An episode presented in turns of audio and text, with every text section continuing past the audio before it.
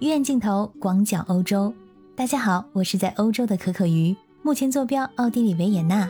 欢迎收听我的节目，关注欧洲的生活百态。今天是个周末，上午的时候，我的朋友给我发微信，让我不要去市中心，因为市中心呢今天又有抗议游行。这一系列抗议总计有超过六千人参加，最大规模的是反疫苗、反收紧抗议。因为随着感染人数的增加，奥地利收紧了控制措施。这又引发了新一轮的抗议。周六中午，上千人聚集在瑞士花园和联邦总理府门前，抗议政府再次收紧疫情控制措施。有一部分抗议人士并没有戴口罩，他们举牌要求库尔茨下台。随后，游行队伍来到了卡尔大教堂门前，预计呢大约有一千人参加这次游行，现场有超过一千名警察控制秩序。这些示威者反对对未接种疫苗的人采取更严格的措施，并且担心强制接种疫苗。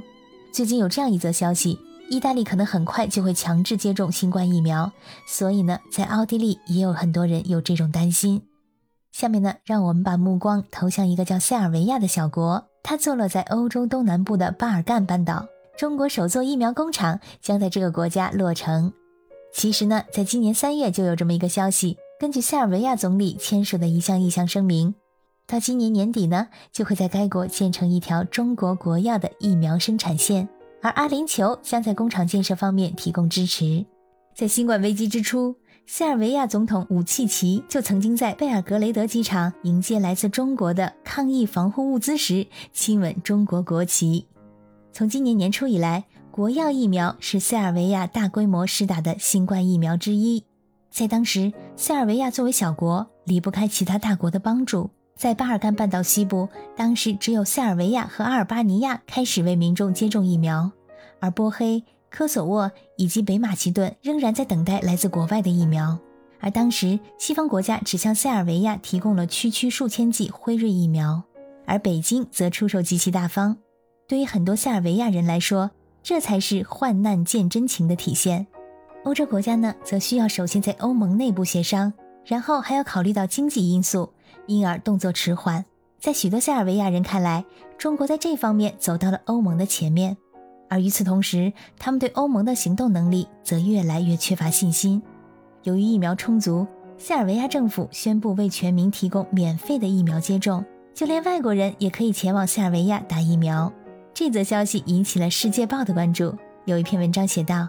塞尔维亚并非是单纯的慷慨无私，把阿斯利康疫苗给外国人，只是因为这款疫苗不受本国民众的欢迎。塞尔维亚人更愿意打来自中国和俄罗斯的疫苗，而该国新冠疫苗数量充裕，因为在疫情初期，塞尔维亚总统武契奇就在北京和莫斯科定下了疫苗大单。疫苗的普及让武契奇在国内政治中把自己塑造成一个成功的危机管理者。该国是欧洲疫苗接种率最高的国家之一。同时呢，总统可以提升塞尔维亚的地区角色，并且在巴尔干民众中树立形象。所以说呢，塞尔维亚人民对中国心存感激。在九月九日，由中国、塞尔维亚和阿联酋共同投资三千万欧元（约合二点二九亿人民币）的国药集团疫苗生产工厂，当天呢，在首都贝尔格雷德的泽蒙市正式开工建设。这个疫苗工厂一期占地一万一千八百平方米。年产能约三千万只，最高可达四千万只，预计将由明年一季度落成。待工厂建成之后，塞尔维亚将成为第一个生产中国新冠疫苗的欧洲国家。塞尔维亚总统武契奇说：“通过中国和阿联酋的合作，塞尔维亚将拥有一座可以为本国和欧洲国家提供疫苗的工厂。我为此而自豪。我们没有坐等他人来为我们提供解决新冠疫情的方案。除了塞尔维亚呢？”还有一个中国的老朋友，匈牙利也开始生产国药疫苗。在九月十日，中国国药集团与匈牙利政府在布达佩斯签署了在匈牙利生产中国疫苗的谅解备忘录。国药集团呢，最迟将在十个月内在匈牙利建立生产疫苗的相关设施。匈牙利一直是中国在中欧的一个忠诚的合作伙伴。比如说，二零一三年，华为在匈牙利设立了区域物流中心。在今年的四月底匈牙利与上海复旦大学签订了战略合作协议计划呢斥资十五亿欧元建设复旦匈牙利分校要招收六千至八千名的学生。我在欧洲所遇到的匈牙利人基本上都对中国十分友好在布达佩斯也有一个规模不小的中国城在这里呢可以吃到正宗的中国美食这在欧洲并不多见。